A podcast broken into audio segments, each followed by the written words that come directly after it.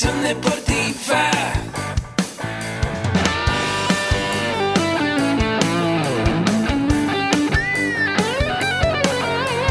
Yo soy Ahmed.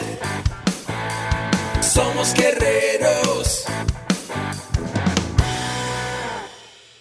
Hola, bienvenido a la Asociación Mexicana de Educación Deportiva. Soy el doctor David Lezama, presidente de AMED, y es para mí un gusto darte la bienvenida a estos podcasts. Este programa está diseñado para compartir contigo conocimientos de los temas que nos apasionan a todos los que amamos el físico-constructivismo y el fitness y queremos mantener un estilo de vida saludable. Hablaremos entonces de entrenamiento, de nutrición, de suplementación, de farmacología y de un tema que cada vez toma más importancia, el marketing deportivo digital. Tendremos como invitados una gran variedad de opiniones y profesiones, entrenadores, nutriólogos, profesores de AMED, químicos farmacobiólogos, médicos, preparadores físicos y desde luego deportistas. Sus historias, consejos y testimonios te ayudarán a aumentar tus conocimientos y desde luego también tu número de entrenos de clientes, haciendo más exitosa y profesional tu profesión de entrenamiento deportivo. También aprenderás técnicas más eficaces del marketing que te ayudarán a monetizar esta profesión. Si quieres saber más de nosotros, visítanos en la casa virtual de la familia Med, www.amedweb.com. Hola, ¿qué tal? ¿Cómo estás? Bienvenido a una transmisión más de este tu espacio, AMED, el deporte, la nutrición y el emprendimiento deportivo más cerca de ti.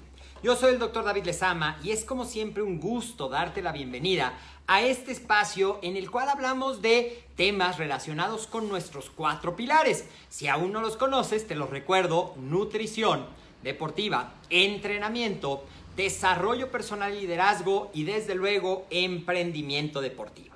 Y a lo largo de, las últimas semanas, con la noticia de que a lo mejor ya van a empezar a abrir los gimnasios o existe la iniciativa, se están abriendo varias actividades, yo estoy en la Ciudad de México y pues están empezando a abrir ciertas actividades y mucha gente nos ha preguntado, ¿qué puedo hacer yo si abren mi gym? ¿Es seguro? ¿Debo de ir? ¿Me tengo que esperar? Entonces, aunque yo no soy un experto en transmisión de enfermedades, te voy a compartir un poco lo que he estado leyendo en relación a este tema y lo que he estado viendo que algunos otros países están haciendo para poder abrir. Entonces, lo primero que te invito a que tengas muy claro es que el mecanismo de transmisión de este virus, el coronavirus, el COVID-19, es a través de aerosoles. Y esos aerosoles los expulsamos a través de nuestra boca y pueden absorberse a través de la boca, a través de la nariz, a través de los ojos. Entonces, una de las medidas más importantes que nosotros tenemos para cuidarnos, sobre todo si vamos a ir a lugares donde hayan más personas, lugares cerrados, lugares que no tengan una excelente ventilación, puede ser eh, bueno, debe de ser, más, más que puede ser, es la sana distancia. Y este espacio entre persona y persona debe de ser de por lo menos, sobre todo si estamos hablando de que vas a estar en un lugar donde la gente va a empezar a hacer actividad física. Reportan varias páginas americanas, incluso estaba viendo algunos artículos de Inglaterra que ya empezaron a hacerlo, una distancia mínima de dos metros entre persona y persona y también que todas las superficies estén con todas las medidas de seguridad que nos han recomendado utilizar. ¿Qué puedes hacer tú en tus medidas de seguridad? Bueno, pues usar frecuentemente el gel de manos o una solución desinfectante. Llevar tu cubrebocas, idealmente también cubre tus ojos con unas gafas, con unos lentes, para que tú tengas cubiertos estos dos sitios de entrada principales de estos aerosoles con los que tú puedes estar en contacto. Ahora, mientras más vigorosa es la actividad física, más lejos va a ser la proyección. Estaba yo leyendo dentro de lo que estuve preparando para compartírtelo, que cuando una persona está corriendo junto a otra persona, el campo de emisión de partículas potencialmente contaminantes llega a ser hasta de 4 metros. Entonces, pues calcula esa distancia. Si conoces eh, un gimnasio que tenga espacios mucho más abiertos o ventilados, desde luego que esas son las mejores opciones. También eh, tienes que tomar en cuenta limpiar los aparatos o que cuiden que se limpien los aparatos entre usuario y usuario. Idealmente yo te recomendaría que te bañes en tu casa más que en el centro de entrenamiento, que lleves contigo tu toalla, que lleves contigo el gel y la solución desinfectante para que tú también colabores, o sea, no dejar todo el esfuerzo en el centro de entrenamiento que de por sí está con mucho miedo porque algo que tiene que cuidar mucho es que dentro de sus instalaciones no se vaya a realizar un contagio. Nosotros como usuarios o tú como usuario, pues ayuda en lo más posible. Conserva la sana distancia. Siempre que puedas, mantén el uso de tu cubrebocas, que debe de cubrir nariz y boca. No solamente la boca, sino nariz y boca. Debe de estar un triángulo. Mira, aquí no tengo cubrebocas, pero más o menos debe ser un triángulo que debe de cubrir desde el puente de la nariz, pasando por los cachetes, hasta la barbilla. Ese es el cubrebocas que realmente te va a proteger a ti y pues vas a proteger a los demás. Porque lo peligroso de este virus que a todo el mundo nos tomó por sorpresa es justamente que no sabemos quién lo tiene y quién no lo tiene.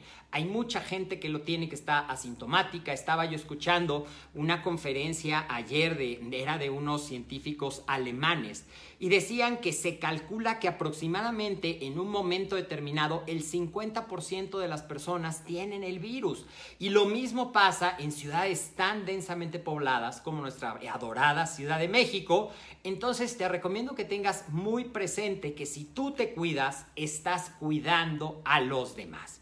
Ahora, si tú entras dentro de las poblaciones con mayor riesgo, es decir, si tienes más de 60 años, decía un artículo de la Asociación de Gimnasios de Estados Unidos, que si tienes más de 65 años definitivamente no te recomiendan que llevas que vayas al gimnasio aunque los empiecen a abrir porque tus posibilidades de tener alguna complicación si te contagias son mayores. Y lo mismo aplica para pacientes diabéticos, para pacientes embarazadas, para, perdón, para personas, porque no son pacientes, para usuarios diabéticos, embarazadas, eh, con mucho sobrepeso, con hipertensión, con todas esas condiciones que probablemente has escuchado que son factores de riesgo para eh, el COVID, ¿ok? Y ¿Qué puedo hacer mientras? Es otra de las cosas que nos preguntan. ¿Qué puedo hacer yo mientras mi gimnasio abre, qué puedo hacer para mantenerme activo y pues bueno, hemos visto varias eh, alternativas, tú puedes hacer una rutina en tu casa, si hay mucha gente, algo que ha crecido muchísimo es la venta de aditamentos para hacer ejercicio en casa, hablamos ligas, mancuernas, steps, barras, incluso hay gente que ha comprado sus racks para hacer eh, sentadillas, barras con más peso, con menos peso, o hay gente que se ha adaptado a trabajar con aditamentos que tiene porque no tenía la posibilidad por espacio o por economía y utiliza botellas, garrafones, algunos otros aditamentos, trabajando con el peso de tu cuerpo, trabajando con variantes de entrenamiento como pueden ser los circuitos tipo HIT, como puede ser realizar movimientos más lentos y controlados para que durante tus ejercicios que probablemente no estés utilizando todo el peso al cual estabas acostumbrado a cargar en el gimnasio, aumentes lo que se llama el tiempo de tensión mecánica, es decir, el tiempo que estás venciendo la resistencia y puedas compensar con esta variable la variable de la intensidad del peso. ¿Qué más puedes hacer? A incluir circuitos aeróbicos, estaciones multi, eh, circuitos de multiestación, en el que a lo mejor incluyas trabajo con ligas, trabajo con mancuernas, trabajo con barras, estaciones de alta intensidad de movimientos de brazos y piernas, como puede ser jogging en tu lugar, como pueden ser saltos, como pueden ser desplantes, como pueden ser eh, burpees, por ejemplo. Entonces, diseñar circuitos que te permitan hacer esto. Si la intensidad es más alta, a lo mejor tienes que reducir el tiempo de trabajo para que esto no te sobreentrene. Cuida tu alimentación. Ese es otro de los consejos que yo te puedo dar. Cuida tu alimentación.